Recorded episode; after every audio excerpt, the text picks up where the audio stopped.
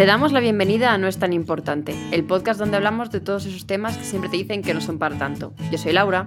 Y yo soy Bea. Y hoy hablamos de que hacerse mayores no es tan importante. ¿O sí? Madre mía. Además, lo hacemos después de un mes. Eh, no, accidentado no es la palabra. Nuestra primera falta. Nuestra primera falta, pero, pero que no ha sido a conciencia, es lo que quería decir. Inconscientemente. Nosotros pensábamos que teníamos episodio grabado, es lo peor. Y mientras hacemos así, hostia, no, no teníamos episodio grabado. Diciembre ha sido ignorado, pero bueno, vamos a pensar que diciembre Primero, yo siempre considero que enero es el mes de prueba del año, porque es el mes de... no sé, no recuerdo nunca un enero así que me haya marcado, excepto cuando publiqué mi primera novela, que sí que fue en enero, ¿no? Hace muchos años, pero debe de haber sido mi único enero existente, con lo cual, entre eso y que diciembre estamos todos muy liados, em, esperamos que no hayáis sentido mucho nuestra ausencia y si no, esperamos que este, que este episodio lo compense un poco. A ver, vea, yo en realidad espero que sí que la hayan notado, porque significa entonces que nos están esperando, si no sería como... Es, verdad. es como, ah, sí, ah, mira, las locas estas otra vez por aquí. ¿Quiénes eran? Yo te he echado en falta, he echado en falta hablar contigo, Laura, me di cuenta de, oh, hace mucho que no hablamos, le voy a decir de él grabar el episodio. Tal cual. Y, y sí, no sé si también tú que nos escuchas has estado un poco arrullada por, por el nuevo año, por diciembre, por estos meses que son bastante complicados y creo que va muy en la línea del tema que vamos a hablar hoy, que es el de crecer.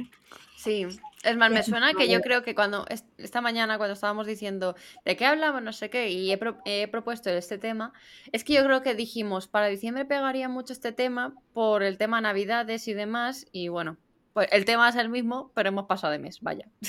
Sin problema. Pero bueno, va, a seguir siendo algo interesante eso, de crecer y de hacerse mayores. Y a quien le pillamos cerca de su cumpleaños más, no miro a nadie, yo misma. Da igual el momento que nos estés escuchando, puedes estar escuchándonos en, en, agosto y decir, uy, mi cumpleaños, ¿sabes? que... Entonces esto va a venir bien. Pero antes de empezar, sí que queremos seguir un poco con la tradición que empezamos en el anterior episodio, que nos saltamos de nuevo, eh, que es que queremos hablar un poco de nuestros favoritos del mes. En este caso, bueno, tenemos el comodín de dos meses, por si acaso podíamos, necesitamos pensar un poquito más, y hablaremos un poco de las curiosidades, cosas, a veces también mm, ficción, ¿no? O, recomendaciones de ese tipo, pero a mí me gusta siempre ir un poquito más allá. Entonces yo tengo preparadas mis favoritos de pues, pues, últimamente. empieza tú si quieres. ¿Empiezo yo? Sí. Vale, pues yo, el primero que me ha venido a la cabeza Em, que seguro que no dije en el anterior porque estaba a punto de caer en esta obsesión, es. Operación Triunfo. no sorpresa para nada. No, no, pues para mí sorpresa también, porque yo estaba muy desencantada de las últimas. Em, de las últimas ediciones. Y esta edición me ha hecho reconectar mucho, pero también creo que es un tema que podrá salir mucho a lo largo de este episodio, porque cuando me veo tan metida dentro del fandom de Operación Triunfo, siguiendo las galas, siguiendo el directo, siguiendo. O sea, yo estoy. Me lo sé todo. Lo he utilizado como elemento narrativo en terapia también muchas veces. Estoy em, como si estuviera viendo una serie y más con quien siga Operación Triunfo me entenderá, con Juantín. Y me sale mi adolescente interior. Y la cuestión que no la habéis visto la cara. Perdón. La cuestión es que además cuando Claro, yo me vi en una tesitura en la que hace poco anunciaron que iban a hacer firmas y yo me planteé con una compañera de trabajo que, que lo ve, pero no está tan obsesa como yo. Y dije, es que me veo capaz de, si vienen mis favoritos a mi ciudad, yo ir a la firma. Y luego dije, me va a frenar un poco que en la firma solo haya 15 añeras, porque me doy cuenta de que mi participante favorito tiene eh, seguramente 7 años menos que yo o más. Entonces, pues empieza a notarse ahí la edad, pero sin duda, mi vía de escape, mi cada semana tener algo que esperar y cada día prácticamente, últimamente ha sido Operación Triunfo. Así que bueno, hay gente que tiene mucha tirria, hay gente que, que, vamos, que le salvan estos meses en los que está el programa y si eres una de esas personas, tú y yo tendríamos mucho de lo que hablar. Así que mi recomendación es eso, encuentra algo que te obsesione, un reality cozy, como digo yo, eh, que para mí en este caso eh, Operación Triunfo lo es. Yo este año no estoy nada, o sea, no me he enterado de nada. O sea, estoy. Yo es que, claro, con la situación con el bebé estoy como muy fuera de todo lo que es, está de moda. Entonces, como no me estoy enterando de nada. Sé que está porque te veo a ti fangirlear todo el rato, pero yo estoy fuerísima. O sea, no, sé que hay dos chicos los que está shipeando todo el mundo y ya está, no sé nada más. O sea, para que te hagas una idea. Y, me da rabia porque a mí, yo T17 lo viví mucho y el 18 también lo vi bastante, pero el 17 estaba metidísima. Yo veía los directos todo el. O sea, estaba todo el día metida viendo el directo en YouTube y tal. Eh, y dicho, ay, qué pena no verlo este año, pero también te digo, es que tengo tantas cosas, otras cosas que es como, ay, sí que me noto lo de hacerse mayor. Yo no quería, pero te me eligió, ¿vale? Yo no quería engancharme de esta manera, pero no hubo otra. Pero bueno, me, ha hecho reconectar mucho con mi lado fan, ¿vale? Que creo que, creo que a veces lo hace falta. Sí. Mm. Y, de hecho, hablando de lado fan, yo tengo otros dos favoritos, ¿vale? No voy a dar. Tengo uno también por si acaso, pero es que ya me he alargado mucho con esto. Ya lo dejaré para el siguiente. Eh, uno es rápido, que es que estoy viendo Percy Jackson en. Ay, no te he dado paso a tu favorito, pero bueno, Da igual, no, no, sí, acaba las tuyas y luego vamos con los míos.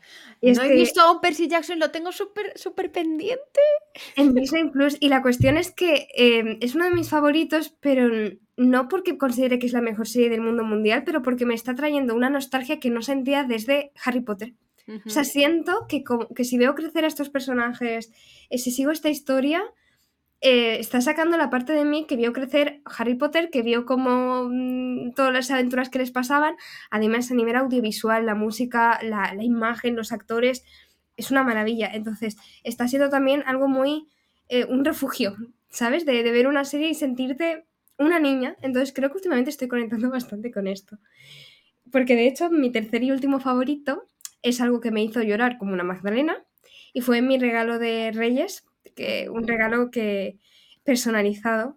Súper bonito. Que hizo mi metiendo hype. Sí, sí. Y es que si alguna vez estáis tenéis a vuestro alrededor a alguien sensible, a alguien eh, que le gustan los pequeños detalles, a alguien muy nostálgico como yo, el momento en el que abrí el regalo y lo único que vi fue un dibujo y tardé en asimilar el dibujo en qué consistía hasta que me di cuenta de que el dibujo, bueno, era yo, era mi pareja, era, era mi hermana, ¿no? Patricia y, su pareja también, y era una eh, escena de casa. Y cuando me di cuenta, bueno, fui pasando porque mi hermana me ha regalado un calendario em, que tengo aquí al lado de la mesita donde cada, cada, cada mes hay un dibujo que ha hecho de un momento de mi vida, algo característico mío. Compartiré, sino porque me hizo uno también de la vea psicóloga estresada con un moño delante del ordenador. Pero me puse a llorar. Creo que conectó también nos dibujó a nosotras como brujitas de Fairy Oak, ¿sabes? Retratando un poco eso. Y vuelve a ser lo mismo. Ella fue a donde sabe que duele, que es a mi nostalgia y a mi niña interior. Pero de verdad que me emocioné muchísimo de que alguien haya dedicado ese tiempo a, a ilustrar y hacer algo tan nuestro, ¿no? Entonces mi hermana, eh, voy a hacer aquí un poco de spam, ¿no? Pero es una pasada todo lo que hace y me parece un detalle precioso regalar a alguien creo que nunca me cansaré de hacerme dibujos o escribirme cartas. No pido mucho más. Creo que es un regalazo y, que ahora, bueno, lo voy a tener todo el año de recuerdo y toda la vida. Y me faltan como sitios donde poder colgarlo. Tengo ya un montón de cuadros y, y aún querría más, ¿no? Entonces, como recomendación de si queréis emocionar a alguien, un regalo así personalizado, ilustraciones, creo que tanto yo como Laura somos muy fans. Total. Y a mí me ha hecho muy feliz últimamente verlo. Es más, te voy a contar una anécdota. O sea, yo tengo una idea desde hace años de hacer, que es algo parecido a lo que te regaló tu hermana. O sea, tengo años, hace años pensando en, quiero regalarle a mi madre y a su prima, a mi tía, eh, una serie de ilustraciones de su infancia, porque siempre que nos ah. reunimos cuentan anécdotas de su infancia, ¿sabes? Que yo tengo imaginadas en mi cabeza como son, ¿sabes? Pero ¿sabes qué pasa? ¿Qué es lo que me frena? Encontrar fotos de tanto de mi prima como mi madre de esa época para poder a que no sea hiperrealista, yo no busco que sea superrealista, ¿no? Busco que sea simplemente pues como el jajas. Y, eso, es lo, eh, sí, eso es lo que, lo que me frena, el cómo voy a conseguir esas fotos sin que se enteren de que estoy buscando fotos de esto. Entonces, como que eso es lo que, bueno, si me están escuchando ahora ya se ha ido a la mierda la, la sorpresa. Pero bueno, ese es, eh, tengo esa idea de regalos de hace mazo de años. Es más, eh, tengo miradas como cuatro o cinco ilustradoras, una de ellas tu hermana, para, para pedir esto, ¿no? De decir, es que esto molaría mucho. Y hacerla rollo álbum, en plan de anécdotas y sobre todo en aquella época que no había fotos de todo, ¿no? Eh, pues hacerlas ilustradas. y cosas reconocibles. O sea, yo ya sé que esto también será como el recuerdo de esta etapa de mi vida, que está retratado. ¿no? Y entonces me emocioné mucho. Tengo un vídeo de mí mm, llorando al abrirlo con una Magdalena. Así que sí, esos han sido mis favoritos. ¿Qué tal los tuyos? ¿Qué tal este mes, Laura? Los míos no están emocionales, he de decir, ¿vale? A ver, los míos son eh, cosas un poco más del día a día, porque hemos retomado aquí en casa algo que hacíamos en 2022 y que perdimos, y son hacer paseos diarios. Me encanta.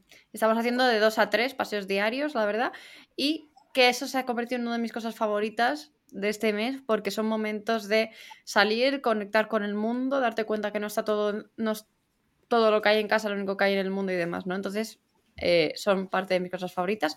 Luego también he vuelto a otra cosita que menciono más de una vez aquí en No es tan importante y que creo que también me está ayudando un montón, que es apuntar tres cosas buenas del día al final del día en encontrar ese tipo de cosas como a veces que hemos dicho de, ah, pues he visto un gatito que me ha maullado, ¿sabes? Y, y, ya está, eso es, es, bonito, ¿no? Por ejemplo, una de mis cosas favoritas de hoy es que he desayunado y en lugar de, o sea, estábamos desayunando yo con el bebé solo y en lugar de ponerme a lo mejor la tele o a tal, he estado mirándole a él, hablando con él y, y tal, ¿sabes? Y ha sido como que he dicho, ay, esto me gusta hacerlo, quiero hacerlo más veces, ¿no? Eh, luego Em, estamos viendo un anime. Manga es el libro, ¿verdad? Anime es la serie. Vale. un anime que es de los, de los primeros que me ha gustado. Mira que mi chico ha intentado ponerme un montón y nunca acaban de tal, que es Assassination Classroom. Eh, y, me lo estoy pasando muy bien. me está gustando mucho, ¿no? He oído hablar de él. Sí, está, está, guay, es interesante, está entretenido, la verdad. Me, daría un poco de miedo, ¿no? Para gente médica, como, como lo. No, no, eh, a ver, a mí me da un poco de mal rollo el, diseño del alienígena, pero, pero ya está, quiero decir, no es. Mm, tampoco te creas, quiero decir, da un poco de mal rollo la cara esa de sonriente todo el día, pero tampoco es, quiero decir. Que yo soy muy, muy médica, ¿vale? Y no me ha dado. soy esa persona que no pudo ver, para los que conozcáis, Attack of Titans, Ataque de los Titanes. Ah, yo tampoco. Me daba el, el, diseño de esas cosas. Sí. Es que qué mal rollo. Vamos. Exacto, pues yo soy muy aprensiva. El anime, Una, otra cosa no, pero mm, te puede dejar imágenes en la cabeza. No, pues que vi Made in Abyss, ¿eh? El, el alienígena este puede dar un poco de mal rollo su cara, pero te acostumbras y no lo ves tan mal rollero, quiero decir. Se hace, simpático, no es igual que, lo otro, ¿vale? Y bueno, que he empezado un curso de ser mamá y emprender. Entonces también, creo que eso también me está ayudando mucho en general a mí como persona. Y creo que ya está guay de favoritos. Vamos a pasar al tema porque llevamos casi 13 minutazos. no pasa nada, ¿eh? Luego nos ponemos un timestamp o algo. y, si alguien tiene quejas sobre el tema de favoritos, que nos lo comente, ¿no? Que, a mí siempre me gusta curiosar sobre esto, pero entenderíamos si, si, necesitáis que nos acotemos un poco. Eso, que nos digáis, no, pues haced solo uno, ¿sabes? Y ya está, ¿vale? Pues nosotros la, tomamos y ya está. También es que es un momento en el que vea yo hablamos, en plan. sí, sí, sí.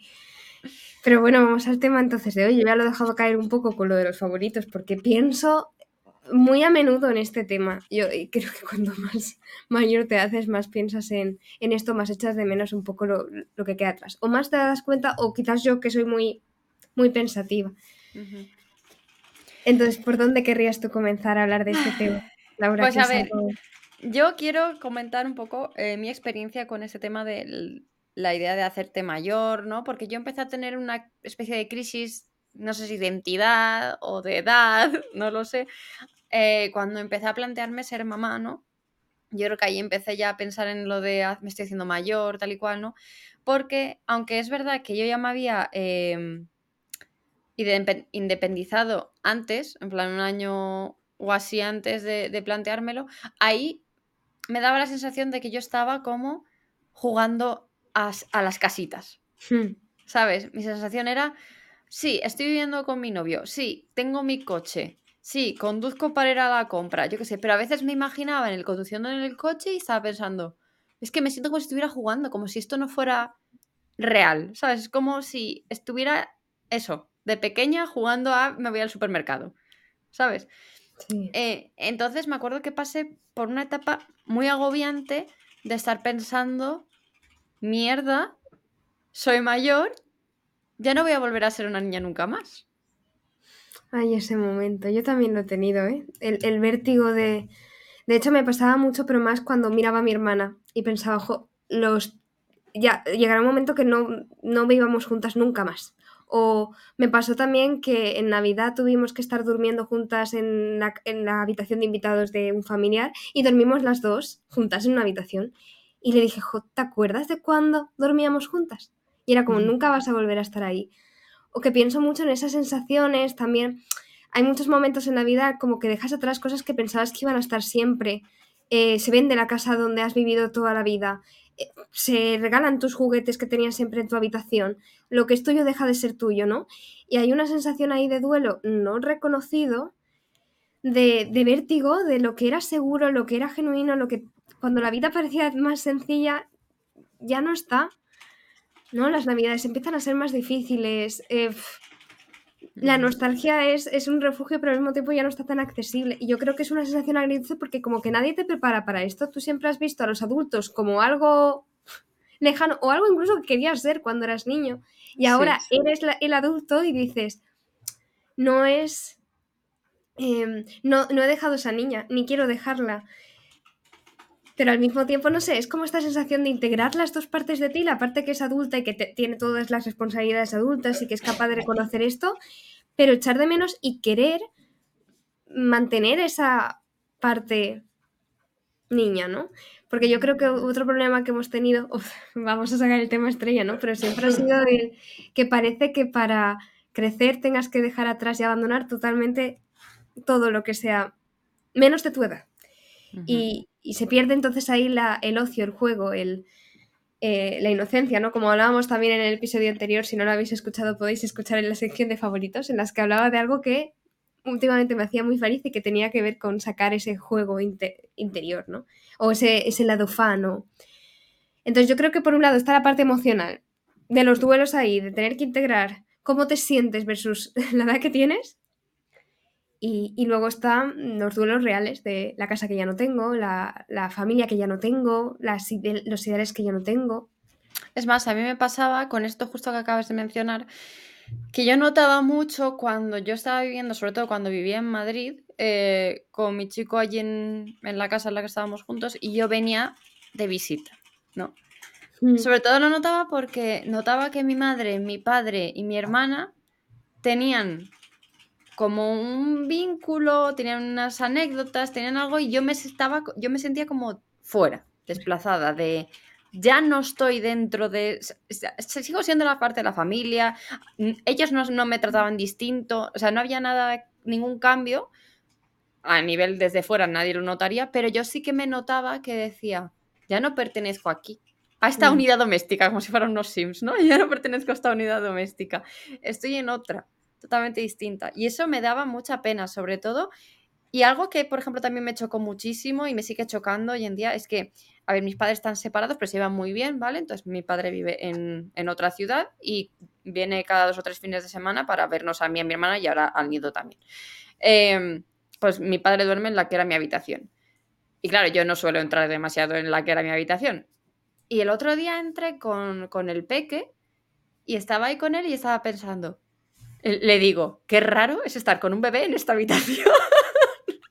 Porque es que yo cuando entro ahí estoy en el mood de 15, 16 años, 17, ¿sabes? En plan, muy pequeñita, eh, miro, está todo tal cual lo dejé yo. Entonces, eh, es como, no- como si no hubiera La- pasado el tiempo ahí la dentro. asocio con tus vídeos de YouTube. Esa era tu habitación. Sí, de... sí, sí, esa, ¿verdad? esa.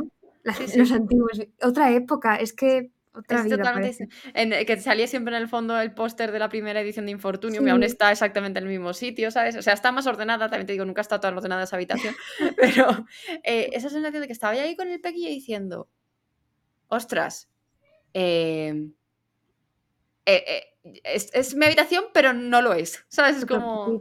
Sí, es la sí. habitación de la Laura del pasado. No, no, ya no, ¿sabes? Es como, como que ahora viven dentro de mí dos Lauras. La Laura de cuando vivía en esa casa y la de cuando ya no, porque yo entro en mi casa y sigo sintiéndola en mi casa. Y que entro en casa de mi madre y aunque tiene Sí. ese- esa sensación de hogar, de, de casa, en un momento fue mi casa, ya no la siento como mi casa de vivir todos los días. Y es muy rara esa sensación, es muy rara. Y también triste, o sea, más de una vez me he puesto triste de, de, de, pensarlo y de darme cuenta de eso, ¿no? Porque es como, claro, lo que tú decías, ¿no? De ya no voy a volver a dormir con mi hermana, ya no tal, ya no cual, y te viene un montón de recuerdos a la cabeza. En las navidades esto es devastador. O sea, o sea no. Yo sé y también me ha, venido últimamente también este pensamiento porque miro a mi hijo y me quedo mirándolo y digo, ostras, yo ya no voy a, ¿sabes? Es como, ahora voy a vivir la infancia desde otro punto de vista. Ya, ¿sabes? eso también es muy bonito. Sí, sí, sí, lo digo, o sea, pensándolo en qué bonito es y por otra parte es, ostras, qué vértigo. ¿Sabes? ya. Sobre todo porque, porque quieres que tenga la mejor infancia posible porque sabes después lo importante que es para un adulto su infancia, ¿no? Sí, sí.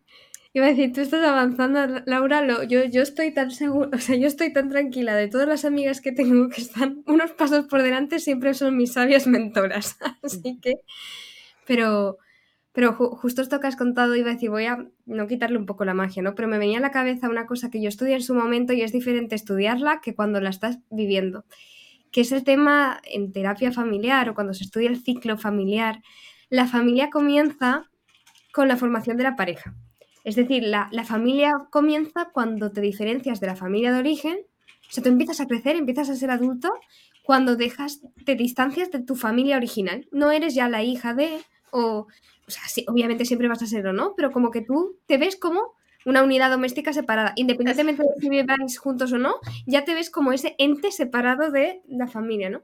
Y en esta teoría hablaban de un concepto que son las crisis normativas, que son momentos de crisis esperables, necesarias, de ahí lo de normativas, pero que se tienen que atravesar. Es decir, a partir de ahora, siempre va a haber momentos en la vida en la que todo cambie, haya una ruptura y una crisis, y haya un proceso de adaptación hasta volver un poco al equilibrio del sistema, a volver a estar bien. Que es parecido a lo que tú decías ahora, Laura, de eh, mi casa de entonces ya no se siente como mi casa, vuelvo a mi casa y la siento mi casa, ¿sabes? Como que ahí has integrado, mi casa de nueva es otra, o sea, mi casa es otra, pero ha, tenido ese proceso de crisis, de adaptarte, de echar de menos, de pasar por todas las etapas. Y claro, la, primera crisis normativa, bueno, está la formación de la pareja, luego está la llegada del primer hijo, que es como volver a reubicarte en tu identidad, en quién eres, en quién es tu familia, en todo. Y luego no va a haber descanso. Es decir, gracias.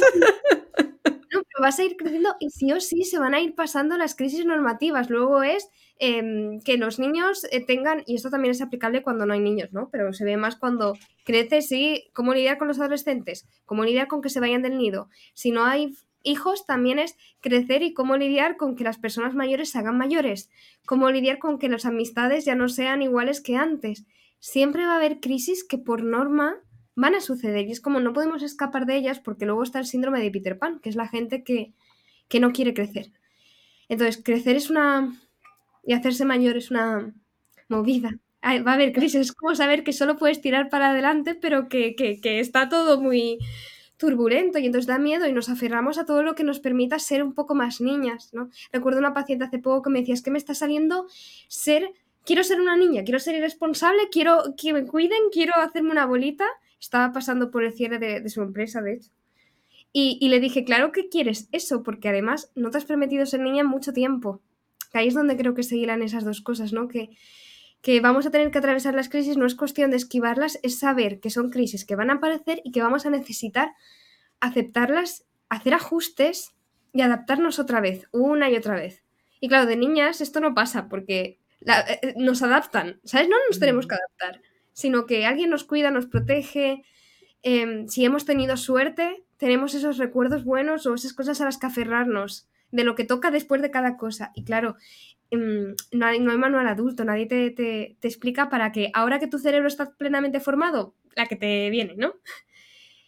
Todo esto sin hablar, que bueno, no quiero desviar el tema, ¿eh? pero sí que quiero que en algún momento hablemos, Laura, de, además de todo este componente emocional, las presiones sociales, el miedo a crecer o sentir que pesan los años, que deberías de haber cumplido X en estos años. Sé que hablamos mucho de esto normal en los, en los episodios, ¿no? Pero me parecía que en este episodio también, aparte de lo que he dicho, está otra presión extra, que es la de lo rápido o lento que estás yendo. Sí. ¿Eso no va muy ligado con el síndrome de Peter Pan? Pregunto. O sea, es que yo creo que hay gente que sí que se agarra, no sé si lo tendría diagnosticado, ¿eh? pero como que se Mm. agarra a esa idea de ser Peter Pan, de no crecer y demás. Y yo creo que hay otra gente a la que de alguna manera le obligan la sociedad y demás, no encontrar trabajo, no poder irse de casa. ¿Sabes? El- lo que tú dices de separarte de la unidad doméstica, ahora que en, en términos de Sims ya que lo hemos cogido, separarte de la unidad doméstica principal no puedes por X o por Y, ¿no? Entonces, no sé si también está esa parte de me veo obligado a, de alguna manera, no poder crecer. Hmm. Pero mira, eso yo no, ni- ni- no lo veo tan así porque siento que en esas circunstancias, y lamentablemente, jope, hace nada salió la noticia de noticias súper negativas otra vez sobre la eman- emancipación juvenil, que si ahora la edad media eran los 30 años, que si el 96% del sueldo estaba destinado al alquiler. Entonces, no podemos, es, es brutal, no Mm. podemos negar una realidad que es que ahora está mucho más difícil eh, seguir el legado que, te han dictado desde que creces, es decir, o sea, desde que eres niño, de la idea de, yo recuerdo soñar con, 20 con 25 años estaré casada ya, con mi vestido de princesa, eh, y a los 28 tendré ya mi primero o segundo niño, ¿sabes? Lo tenías todo pensado de niña, o sea, tenías tu plan mental. Y claro, vas creciendo, el mundo va cambiando, te tienes que adaptar. Y sin embargo hay un para muchas personas, la mayoría luego están, ahora hablaré un poco, ¿no? Pero la mayoría de personas lo que sienten es el problema soy yo. Hay algo malo en mí porque no estoy cumpliendo lo que se espera. Porque tengo 30 años y sigo en casa de mis padres, porque no tengo pareja, que esto lo hemos hablado otras veces, porque no tengo trabajo, porque ya debería de estar. Y, yo creo que esa es la parte en la que no te sientes tan adulto porque te dicen que tienes que tener cosas para ser adulto, eh, no te tratan como un adulto, porque eso también pasa, ¿no? Es diferente tener que vivir en casa de tus padres y que además tus padres no te estén valorando como una persona separada, que cuando sí que puedes tener tu espacio, tomar tus decisiones o demás. Por eso sí que siento que en, esas, en esta situación mucha gente siente el machaque, se frustra y, y, y, y tiene al final muchísima ansiedad por este tema de quedarse atrás, la incertidumbre, la cantidad de veces que yo veo en sesiones, ¿no? Este, es que con mi edad ya debería de, es que no sé qué voy a hacer si dejo este trabajo porque tendría que estar trabajando, es que no sé a qué dedicarme y tengo ya X años. Jope, la, la gente que estaba agobiada con 16 años de no saber qué estudiar, como, como 10 años más tarde, no va a estar agobiada con el panorama actual, ¿no? Uh -huh. Y separa un poco esto de la gente que tiene tanto miedo también a dar esos pasos que, que, ahí es donde traería un poco más el síndrome, muy entre comillas, ¿vale? Porque el síndrome de Peter Pan no es un síndrome en sí. Si os interesa saber más sobre esto, tengo un episodio del podcast de literatura juvenil para escritores. Si buscáis una sesión con Peter Pan en Spotify os saldrá.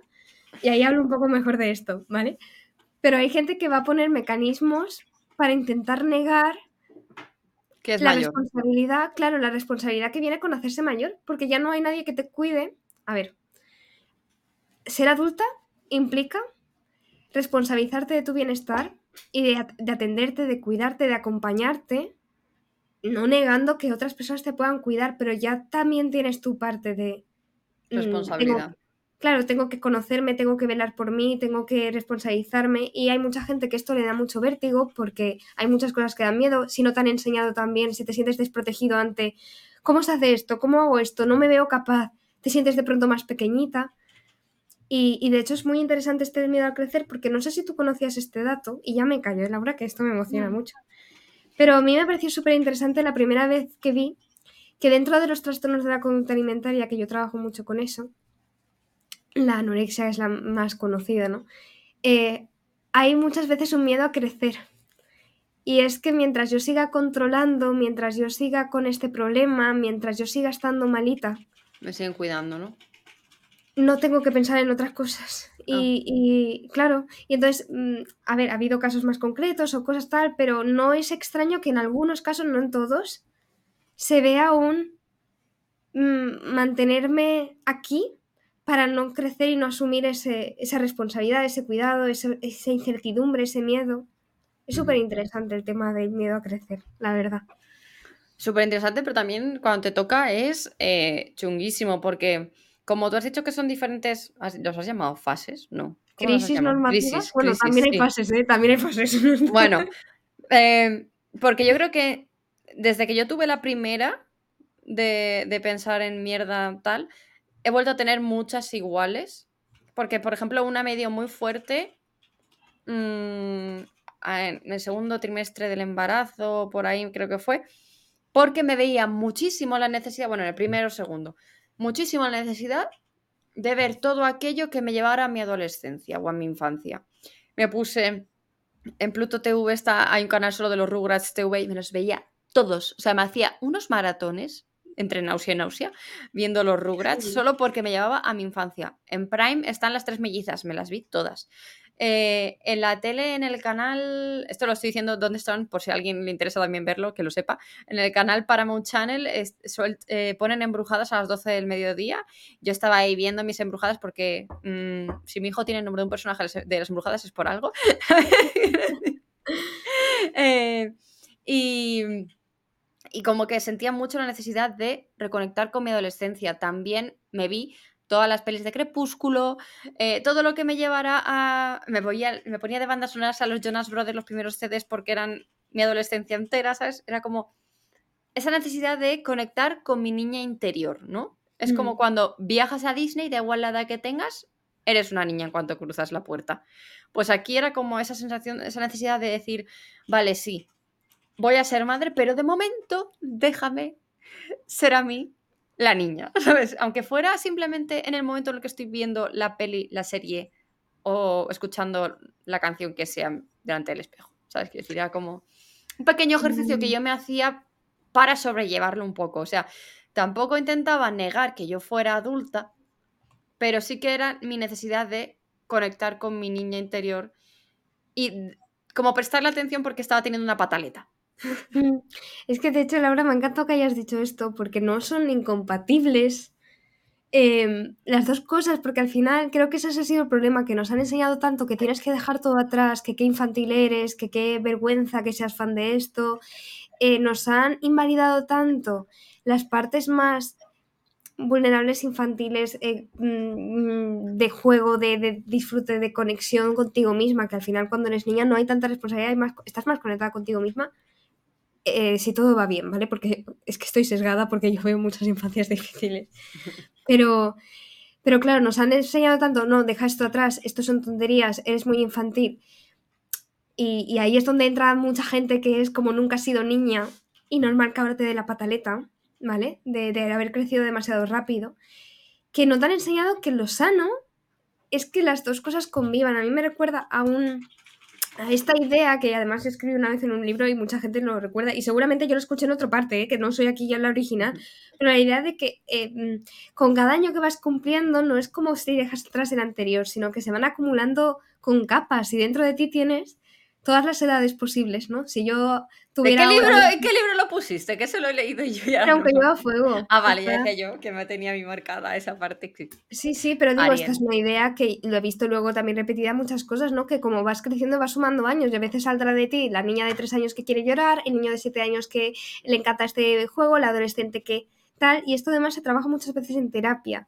Y en terapia para sanar se habla de que tu yo adulta, que esto es justo lo que estabas diciendo Laura, por eso me he puesto ahora en modo fan, friki, que es que se habla de que tu yo adulta necesita reconocer las necesidades de, de tus otros yoes y atenderlas, porque ahora que eres adulta puedes. Ahora que eres adulta, yo me acuerdo de una de los primeros momentos en los que me sentí adulta, que, que, que, que tendría 18, 19 años, que fue cuando estaba en, un, en, Barcelona, además por la presentación de mi libro, y dirás, joder, te tendrías que sentir muy adulta de estar, yo que sé, presentando libros. Pues no, fue en el momento en el que me dijeron, oye, vamos a cenar crepes. Y yo pensé, no se pueden cenar crepes, los crepes. para merendar. Y luego dije, ¿qué narices? ¿Quiero cenar crepes? ¿Puedo cenar crepes?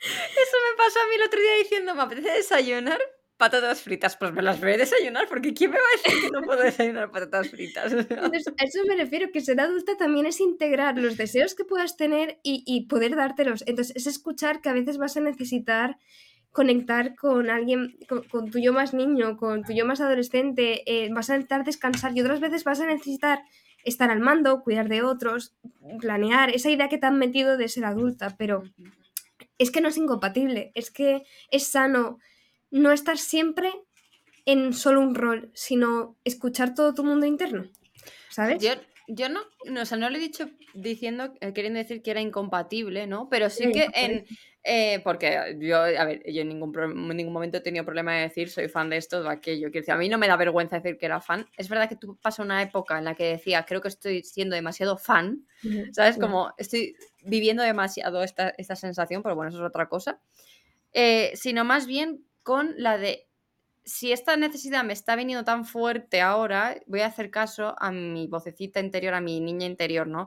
Es que mm. ahora yo estoy viendo mucha gente, me salen muchos TikToks o mucho tal, de gente como, dice eso, dice como sanando su niña interior o su niño interior con cosas, esto se ve mucho en Navidades, ¿no? Regalándose cosas que siempre han querido desde su infancia, ¿no? Y esto me ha recordado que en Twitter, por ejemplo, Fer Alcala, un escritor eh, que conocemos, vea y yo muy bien, eh, le regalaron la mansión victoriana de Playmobil. Es verdad. Entonces, eh, ahí yo estaba viendo la sanación de su niño interior absoluta, ¿sabes? Que yo estaba pensando, es que sí, ¿sabes? todos tenemos ese juguete que no nos han regalado y dices, ¿y si me lo regalo yo? Y lo tengo, mm. ¿sabes? Ya solo por decir, me lo han regalado, ¿sabes? Como cerrar etapa. ¿Sabes? Sí, eh. mira, me has recordado, ayer mismo quedé con mi hermana para hacer unos recados y como estábamos en un centro comercial nos pasamos por la zona de la juguetería para ver los juguetes de ahora, para recordar los juguetes que no, que no nos dieron, para, y, fue un momento muy, muy bonito de conexión. A eso me refería cuando te decía lo de que no son incompatibles, es porque cuando la gente tiene problemas es cuando se encasilla en solo puedo ser o adulta o solo puedo ser niña. Y, y es ese síndrome de Peter Pan, en un caso, lo de solo puedo ser niña, y ansiedad, depresión y derivados no debería de sacar esta parte de mí, no está bien, no estoy llegando, no es suficiente, que es cuando te presionas mucho a, ese crecer rápido, crecer porque toca, ¿no? Sin escuchar lo que necesitas, sin atender al miedo, que es normal. O es como que se asume que tienes que, que tendría que ser fácil em, ese salto a la vida adulta cuando no lo es, y menos en la sociedad en la que estamos, en la que no hay facilidades, cuando no te sientes preparado. Hay mucho juicio por parte de otras generaciones que no tuvieron estas condiciones. Entonces. Además, eh, creo que se nos está haciendo muy difícil. voy a generalizar mucho porque seguramente hay gente que sí lo haya visto, ¿no? Porque no hemos visto a las anteriores generaciones pasar por esta crisis a pesar de que la habrán pasado. ¿Sabes? Quiero decir. Sí, te digo algo súper frustrante que me ha venido a la cabeza. Es que no quiero quitar. Em, hace poco estuve en una reunión por un proyecto, bueno, una cosa que va a salir más adelante, de la que cual no, no puedo hablar, ¿vale? Pero estaba como, como psicóloga con otro profesional también em, psiquiatra, ¿vale? La cuestión es que estábamos charlando para planificar la cosa. Y ah, hubo una cosa, dijo cosas muy acertadas, pero una cosa que me chirrió, aunque entendí qué quería decir, que es que empezó a decir que sentía que era un señor mayor o sea, al final llevaba sus años y entiendo de dónde venía, ¿no? Pero soltó la de, el problema es que ahora, o sea, porque hablaba de por qué ahora había muchos más problemas de salud mental en la población, porque es verdad que, por ejemplo, en los TCA hay mayor prevalencia, todavía más, ¿no? Y era como algo estamos haciendo mal. Y entre las cosas que estábamos haciendo mal, soltó la de, es que antes la gente toleraba mejor la frustración, pues si algo le molestaba, no, no, lo, lo, llevaba mejor, tenía más tolerancia, estaba como más fuerte. Y yo le he escuchado un poco espantada de, una cosa es ser más fuerte, otra cosa es no reconocer que estás mal y tener que seguir tirando adelante porque te han enseñado que te toca. Y siento que, claro, ese es el mensaje que nos ha mandado. Antes decían, ay, es que la, gente no se quejaba tanto. Y es como, bueno, es que la gente no sabía que podía quejarse o pensaba que era lo que tocaba o eh, quizás piensas que no había tanta ansiedad porque no sabían lo que era la ansiedad. La llevaban por dentro. Sí, por eso he dicho que seguramente si se pasó pero nosotros no lo vimos, no tuvimos esa referencia, no lo normalizamos, no vimos que era un proceso que se podía pasar, ¿no? Es mm. más, yo recuerdo que de pequeña mi padre jugaba a videojuegos. Y no sé qué punto dejó de hacerlo, porque mi padre me tuvo con 25 años, ¿sabes? Quiero decir, no sé qué punto dejó de hacerlo, pero yo me imagino que sería en ese momento en el que empezó a decirse, ya soy muy mayor para jugar a juegos. ¿Sabes? Ahora, afortunadamente, creo que la cosa ha cambiado. Creo que no hay nada más que pensar en voy a jugar a videojuegos con mi hijo. Tal cual, tal cual.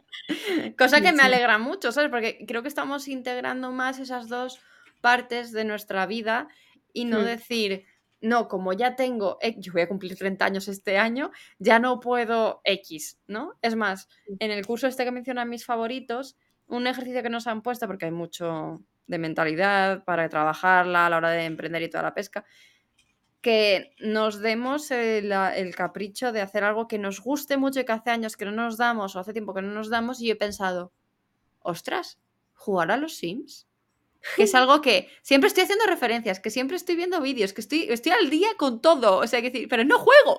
o sea, entonces es como decir, me quiero dar a partir de este año, quiero que una meta ponerme es al menos un día a la semana, una hora, ponerme a jugar a los Sims. Voy a decir, podríamos jugar juntas. Eso lo hacía yo de niña también, con mis amigas, y, y, estábamos ahí riéndonos y sí las tres, eh, dos o tres personas delante del ordenador y una solo jugaba en ¿y ahora qué hacemos? Esto, lo otro, jijijiji, tal cual. Por eso. Es que, es que tú piensas que en dos años yo hago 20 años jugando a los Sims. eso es. Que yo empecé con 12 años. años yo empecé con 12 años jugando a los Sims, ¿sabes qué decir? Es que es muy fuerte. Es un juego al que yo tengo muy. Eh, con el que yo tengo mucho vínculo, que me gusta mucho, que no me he perdido nada. Es más, me sigo comprando las expansiones, a pesar que no estoy jugando, solo por tenerlas, ¿sabes? Y es como, eh, quiero volver a jugar a eso, que en realidad no lo he dejado de hacer porque no me sienta adulta y tal, sino porque no tengo tiempo. Entonces, como, hmm. es verdad, voy a darme ese ratito para mí a la semana de decir, aunque sea una hora, me voy a poner a construir una casa. Y también me gustaría acabar con un o sea, no acabar, ¿no? Pero dejar también otro mensaje, aparte de este de, escucharse y permitirse todas, todas las edades internas, por decirlo así, que del tema del niño interior ya hablaremos en algún otro momento, porque se, habla se oye mucho en redes y a veces chiría un poco y yo me gusta matizar, pero no voy a entrar ahí. Porque quería dejar también el otro mensaje además de que empecemos a redefinir hacerse mayores, porque no es un, ah, tu vida se acaba a los 30 y creo que mucha gente, y yo también he estado ahí, eh, has sentido como esa losa de estar haciendo algo mal porque tendrías que estar en otro punto y es como, no, es que estás viviendo. Si tu día a día está lleno de las cosas que tú necesitas, quieres, si siguen habiendo cosas ¿no? que, te hagan disfrutar, es que la, vida es eso, no es cumplir o quemar cartuchos a una hora determinada y si no ya llegas tarde. Y creo que mucha gente necesita permitirse más ser, estar y no simplemente hacer, cumplir, subir, cambiar, crecer ¿sabes? Sino también eso. Creo que eso va muy ligado a algo que en lo que he estado pensando en las últimas semanas mucho, ¿no? Que es que estamos de más, más pendientes del el pasado y el futuro y no lo que nos está pasando ahora mismo, ¿no? Y es como, tengo que darme prisa porque en nada voy a tener 30 años. En, o porque hace un año otra persona con tal hizo tal, ¿sabes? es como, eh, vale, nuestra vida se define por lo que queremos y por lo que hemos sido, pero más por lo que somos ahora y lo que estamos haciendo ahora. Y yo por eso estoy intentando cada vez más, que es que me cuesta mucho porque he tenido rachas y rachas y ahora me está costando mucho volver a ser más consciente del momento de ahora. Hmm. ¿Sabes? No de lo de dentro de 10 minutos, no de lo de hace 15, ahora. Y si ahora estoy con Bea, estoy con Bea y no estoy mirando el móvil a ver si el bebé está bien. ¿Sabes? Quiero decir, es algo que me cuesta mucho porque es verdad que es que a la mínima que no haces el esfuerzo, tu cerebro se va porque es lo que dices tú siempre, ¿no? Si llevas toda la vida pensando así y haciendo eso es muy difícil cambiarlo. Pero sí que intento ser más consciente de ahora estoy a esta cosa. No estés mm. pensando en lo que va a venir después o en lo que has hecho hace dos días. Porque ya no lo puedes cambiar y el otro no sabes qué va a pasar. Así que, mm, ¿para qué agobiarte? ¿Sabes? En plan de eh, eso no sé, me acuerdo, no me acuerdo por qué estaba viniendo. Simplemente a fluir un poco, ¿no? Sí, por lo de permitirse estar aquí, no estar tan pendiente de la cuenta atrás de, del rock de hoy, es que es mi cumpleaños y verlo como. el tema de los cumpleaños también es otra movida. Pero... A mí me da mucha rabia porque me gusta mucho el día de mi cumpleaños, ¿sabes? Y, y siempre he pensado de decir, no quiero que llegue el día que mi cumpleaños pase de ser lo que más me gusta a lo que más odie que he visto a mucha gente siempre odiando su cumpleaños porque odia cumplir años o por X traumita, me da igual. No quiero ser ese tipo de persona, quiero que cada cumpleaños llegue y yo lo disfrute igual que lo disfrutaba con 8, 9, 7, cinco, Sí. Y simplemente- Yo, yo con eso empatizo mucho porque además a mí me, siempre me ha gustado mucho mi cumpleaños, pero no por hacer mil cosas o por los regalos o nada, sino simplemente es un día que me levanto contenta, que, que me apetece dedicarme el día para mí Tal cual. y, y, y no hacer nada especial, ¿eh? pero yo qué sé, yo es un día que yo mm, ese día no voy a trabajar. Si cae un miércoles y nadie podrá hacer ningún plan, pues estaré sin trabajar en mi casa feliz y ya Tal está cual. Sí, sí, sí, tal cual. Y creo que eso es la, la parte importante de celebrarte a ti. Y eso es lo importante, celebrar que estás aquí y que puedes seguir haciendo, seguir viviendo. Es que a veces tenemos como que hay una forma de vivir bien y de hacerse mayor bien. Mm. Y, y no es cierto, es como estás aquí y, ya- y eso es suficiente. Y, Y que si más. esa manera de hacer vivir bien, entre muchas comillas, que no me estás viendo tú, la que estás escuchando, eh, ¿y si eso no es lo que casa con cómo eres tú? Y luego Claro. cuando... eh, hay que pensarlo en el momento de decir, con 80 años miraré atrás y me acordaré de esto. ¿Y Hmm. qué pensaré? ¿Sabes? Un poco también pensar con esa mentalidad de, ¿cómo quiero recordar mi vida? Pues aprovecha ahora que estás ahora aquí para disfrutarlo y, y- y ponerte a trabajar en ello. Y da igual que tengas, mm, que los puede escuchar gente de 18, de 24, de 30 y creo que tenemos también gente más mayor de 35, 40 años. Mm. Da igual la edad que tengas. Esto suena muy coach, ¿eh? Bueno, estamos para esto, dale, doy permiso. de Da igual la edad que tengas, eh, intenta enfocarte en que ahora estás en el momento perfecto para hacer lo que te apetezca con tu vida. Mm. Y ya está. Sí. Qué mensaje tan bonito. Tengo ganas de jugar a los Sims al acabar esto. Tú que puedes, hazlo. Ay. Yo estoy esperando al monitor porque tenemos un PC de regalo de Reyes, entonces eh, ya por eso voy a aprovechar a decir, ahora sí, yo me da igual que se venga mi hermana a estar con el bebé, aunque esté eh, aquí a mi lado, da igual, yo ese rato voy a estar jugando a mis Sims. El Porque los tengo muy abandonados. El próximo favoritos de Laura quizás cae la nueva Tal vez él se alquila por algún motivo, alguna cosa de la vida, no sé, llamadme loca. Sí. Y la última cosa que quería hacer de apunte, ¿vale? Que me la apunto antes y no Mm. quería cerrar sin tal, que todo el tema este también de miedo a hacerse mayor, creo que eh, se está viendo mucho a nivel marketing y nivel ventas, porque si te fijas, se está haciendo muchas cosas y, eh, al- que atacan al- a la nostalgia, ¿no? Lo que tú has dicho de Percy Jackson, por ejemplo, está hecho para nuestra edad, o sea, no está hecho, o sea, papel si pillan a gente joven, pero yo creo que está hecho para nosotros, pero igual que la serie de Pokémon que se acabó el año pasado, esa serie estaba hecha para la gente de nuestra edad, o sea, y, ya está, los, niños nuevos no sé cómo están conociendo Pokémon porque ya te digo que eso está hecho para los millennials que tienen toda la nostalgia. Y estoy 100% segura de que eh, dicen, no sé si será rumor o real, que HBO iba a hacer serie de Harry Potter. Van a hacerla, van a hacerla. Ay, estoy súper emocionada, pero es para nosotros. ¿Qué- qué- Claro que para nosotros, te lo digo así, por eso es que para los millennials, es que no es para la gente, dicen, es para atraer a no- gente joven. Mm, No, disculpa, esto va para volver a, a sacarlo todo de la gente que se enganchó, pero es como cuando hacen las nuevas de Star Wars, ¿para quién van? Mm. Sí, para intentar atraer a las nuevas generaciones, pero para que los padres los lleven a, o sea, Claro, a- claro. a- a verlas. Es que eh, el, el dolor de la nostalgia aquí desde el punto de vista del marketing es muy efectiva, funciona muy bien y yo estoy notando que, a lo mejor lo estoy notando porque me están atacando Ah. directamente a mí, ¿sabes? A lo mejor lo llevan haciendo ya mucho tiempo, pero yo lo estoy viendo ahora porque me están atacando a mí. Eh, lo veo muchísimo, eh, muchísimo, así como apunte final. Capitalismo. Bueno, sí, pero al final salimos ganando. A mí, o sea, todo el mundo disfruta de algo. ah, Sí, está bien hecho, ¿eh? Nostálgico bien. O sea, la sensación que yo tuve al ver la película de los Juegos del Hambre esta, Hmm. volver a ser adolescente, pues como... Calla, no la he visto, cállate, que estoy esperando que la pongan plataformas. Muy bien, muy bien. Soy pobre. Y bueno, Laura, teníamos consultorio. Consultorio. ¿Sí? Tenemos, sí, bueno, nos vamos a hacer igualmente que se haga un poquito más largo, no pasa absolutamente nada. Tenemos dos consultorios, además, eh, mm, con retardo, lo siento, personitas que nos escribieron Tenemos porque que eran para diciembre, ¿vale? Esperemos que nuestra falta, nuestra tardanza no haya afectado a vuestro día a día y que podáis seguir tranquilas. Vale, leo el primero.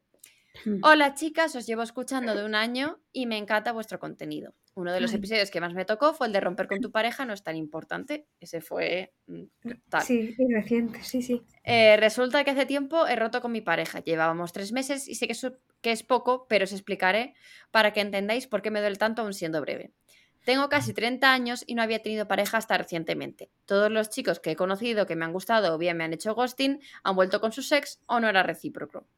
Eh, llegó un momento en el que pensé que ya no iba a tener pareja nunca. Y entonces este año, por casualidades de la vida, en verano conocí a un chico. Y me encantó. Al principio estaba con muchas inseguridades, pero él me trataba súper bien. No me hacía sentir que iba detrás de él, me cuidaba, hacíamos planes juntos, en resumen me tenía querida. Ah, me sentía querida, perdón. Eh, un día nos pusimos a hablar sobre el futuro y ahí nos dimos cuenta de que cada quien tenía planes diferentes. Yo acabo de empezar mi carrera de psicología y él quería empezar a formar una familia. Yo también quiero ser madre, pero quería dejarlo hasta que al menos hubiese acabado mi carrera y ver cómo estamos y el aspecto financiero. En cambio, él tiene como más prisa y con ello decidimos dejarlo. Ha pasado solo una semana, pero no paro de llorar. Y si bien lo nuestro no fue muy largo para mí, fue mi primera relación sana. Y una parte de mí quiere volver, o al menos tener una conversación de ver cómo podemos hacer con nuestros futuros. Mi pregunta es, ¿creéis que debería simplemente olvidarme de él o intentar llegar a un acuerdo con nuestros planes de futuro? Muchas gracias. voy a beber. Y, ha, y ha pasado más de una semana. Lo siento. Espero que estés, que estés de la mejor forma posible. Es que mira, me, me, rompía el corazón y antes de escuchar toda la explicación, solo de, sé que era poco tiempo, ¿vale? Porque justamente el dolor no tiene, no tiene peros, es decir, la herida te duele, da igual el tamaño en ese sentido y, y, tiene más importancia lo que ha significado para ti que, que, lo que ha sido. Entonces, en cuanto a lo que ha significado para ti, lo has explicado muy bien. Fue algo ha sido algo muy importante para ti, ha sido algo muy bonito y da mucha pena, además mucha tristeza también cuando no es cuestión de acabo y con rabia y con miedo, con... porque esas rupturas son dolorosas y duelen, ¿no? Cuando alguien que te quiere te traiciona, te hace daño, es muy doloroso. Pero creo que también duele una barbaridad cuando no es cuestión de que me ha herido y de que entonces tengo claro que no quiero estar con esta persona, sino que hay valores que son incompatibles. Yo creo que ahí duele incluso más, ¿sabes? Porque es como, joder, lo estamos dejando y, estábamos bien, ¿sabes? O al menos sí, sí, sí. Lo que, tiene pinta.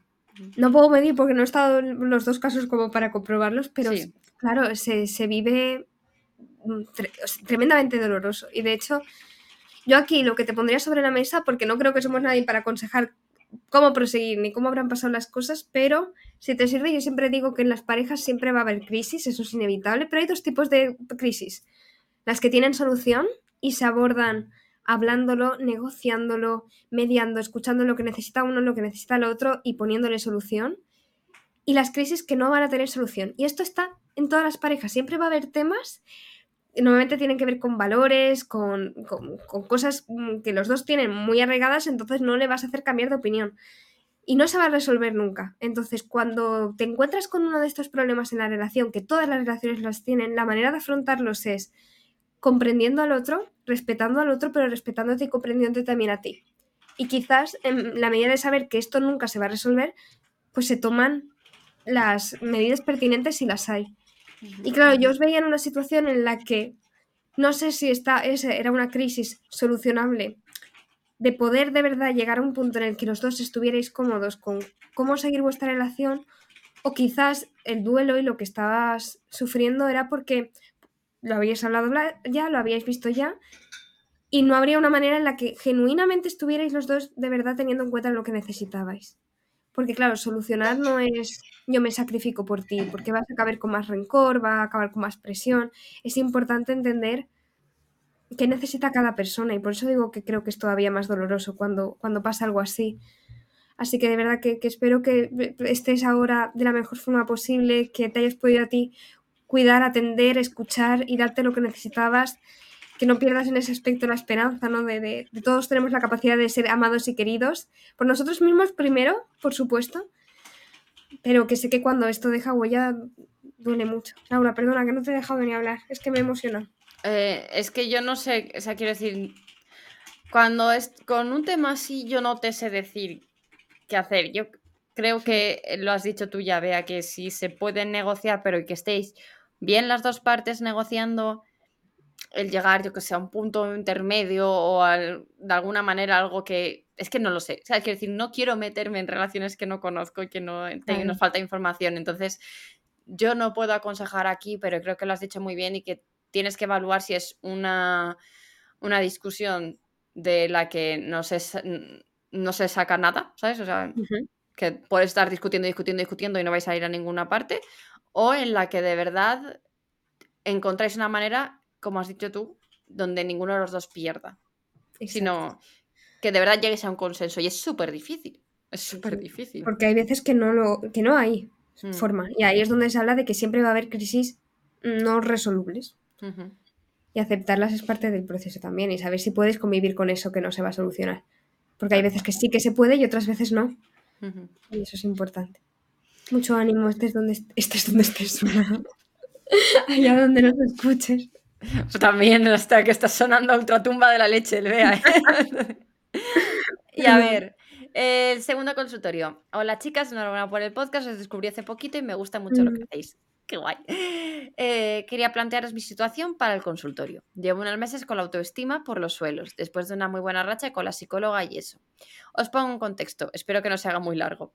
Siento que mi familia me machaca bastante, además contradiciéndose según les conviene. Noto a mis amigas un poco raras. Avisan siempre a otra gente cada vez que salimos y no estamos solas para hablar de nuestras cosas. Me dejan tirada en medio de una fiesta, etc. En cuanto a chicos, siempre se dan tres situaciones. No quieren nada serio, que están en su derecho, pero cuando te lo dicen varios ya afecta. Me dicen que les parezco buena chica, pero que no soy para ellos. Tampoco me explican por qué, para saber si quiero y puedo cambiarlo. O directamente me hacen ghosting. Además, tampoco soy nunca la que llama la atención en una discoteca y así. No tengo 15 años y tampoco es que mi autoestima se base en eso, y menos, y menos cuando estoy disfrutando con amigas, pero nunca está, está, mal sentirse deseada. Estoy intentando analizar qué tipo de problema puedo tener, porque no es normal que todo el mundo a mi alrededor se comporte así y no quiero echarle la culpa al resto sin asumir responsabilidad, pero no sé por dónde empezar. Siento la turra que os he dado, muchas gracias, seguid así, me encantáis lo que hacéis. Ay, qué complejo. Em, claro, es que estaba escuchándote, bueno, escuchándote, leyéndolo. Y claro, pensaba en que esto es, esto es algo que, como has explicado muy bien, de quiero analizar qué está pasando porque no quiero culpar a los demás, y quiero ver si yo tengo una parte de problema. Creo que es un espacio para trabajarlo con la psicóloga y ver si esos problemas de autoestima realmente estaban mejor o estaban siendo. O es un síntoma saltarín que estaba saltando por otro lado. ¿Sabes? Porque a veces pasa eso, ¿no? Que si eres una persona muy racional y veo que ahí has tenido mucha introspección y has tenido mucho de mirarte, analizar, ver qué pasa, saber, conocer, a veces caemos en intentar resolver el problema en lugar de permitirte sentir qué te está generando todo esto, ¿no? Porque a mí lo primero que me ha venido a la cabeza es, si estás suponiendo que el problema eres tú, no hay nada en nadie que le haga falta de valor, que le haga ser, que, que le haga no querible que le hagan no tener la capacidad para ser la elegida, ¿sabes? De alguna manera. Entonces, me, ha dolido la primera vez que he escuchado eso porque siento que hay una parte de, de a ver si esos problemas de autoestima no están del todo sanos y tendemos a sentir que controlamos si pensamos que el problema somos nosotras, ¿no? Porque si hemos tenido la mala pata de tener eh, malas relaciones amorosas, amistades más superfluas, una familia no muy mm, supportive, me sale decir, ¿no? Que no, no, muy sana en ese aspecto, pues puede que tengamos a pensar, lo único que puedo controlar soy yo, así que el problema tengo que ser yo. Y no es hasta que te mueves a otros ambientes, hasta que decides moverte de otra manera, que te das cuenta de que eso era un error. Pero también es verdad que depende, y hay situaciones en las que hay una pieza que no estamos viendo de alguna forma de autosabotaje normalmente, en la que sí que está influyendo cómo yo me hablo, me veo o cómo actúo en, esto que estoy percibiendo, ¿no? Y eso no es no responsabilizar a los demás o culparte a ti, pero es ver un poco el panorama todo. Y como esto es algo complejo, sí que ese análisis te animaría a, volver a considerarlo con tu terapeuta si, si, lo estabas viendo, para poder ver realmente qué está pasando ahí. Y ver si tiene que ver con estoy sobreanalizando, que tengo que cambiar y quizás necesito más pararme a ver qué, estoy sintiendo hacia mí, hacia, hacia esto que me está pasando, qué necesito darme y dónde puedo buscarlo, porque quizás necesito sentirme vista, pero cuando alguien me hace sentir vista, ¡ah! yo pongo la barrera, ¿no? Que eso pasa mucho. Yo me estaba viendo muy reflejada porque yo me he sentido así muchas veces en mi vida. Y ahora yo con perspectiva, yo sé que en mi caso, en mi caso, voy a hacer mucho hincapié ahí, era más cosa mía, o sea, de cómo yo estaba interpretando lo que veía que lo que era en realidad. ¿Sabes? Porque Por siempre nos falta, nos falta contexto del resto de gente. No Mm. sabemos lo que está pasando por esto. Tus amigas a lo mejor traen a otra gente porque a lo mejor ella no está bien y necesita apoyo de otra gente. O porque esa otra persona a la que invita tampoco está bien y necesita salir. Quiero decir, hay muchísimos. Sé que has dicho que siempre pasa esto, que tal. También hay que ver cuántas son de siempre, ¿no? Así, eh, tal, valorando. Pero muchas veces eh, creemos que el problema somos nosotros y está hablando la ansiedad o la inseguridad. Eso es lo que yo puedo decir sin y que ir con las psicólogas, tratarlo estará guay. Sí, sí. Pues nada, yo creo que ya con estos consultorios ya podemos cerrar el episodio de hoy. Esperemos que os hayáis sentido acompañadas y creciendo juntas, ¿no? Porque al final, si nos llevas escuchando más tiempo o si acabas de llegar, estamos en este camino juntas inevitablemente. Así que gracias también por estar aquí.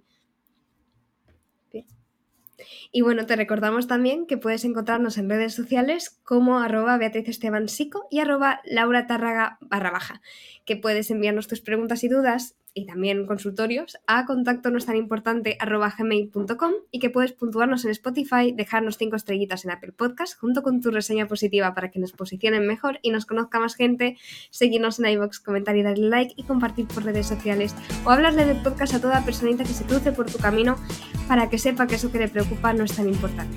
O sí.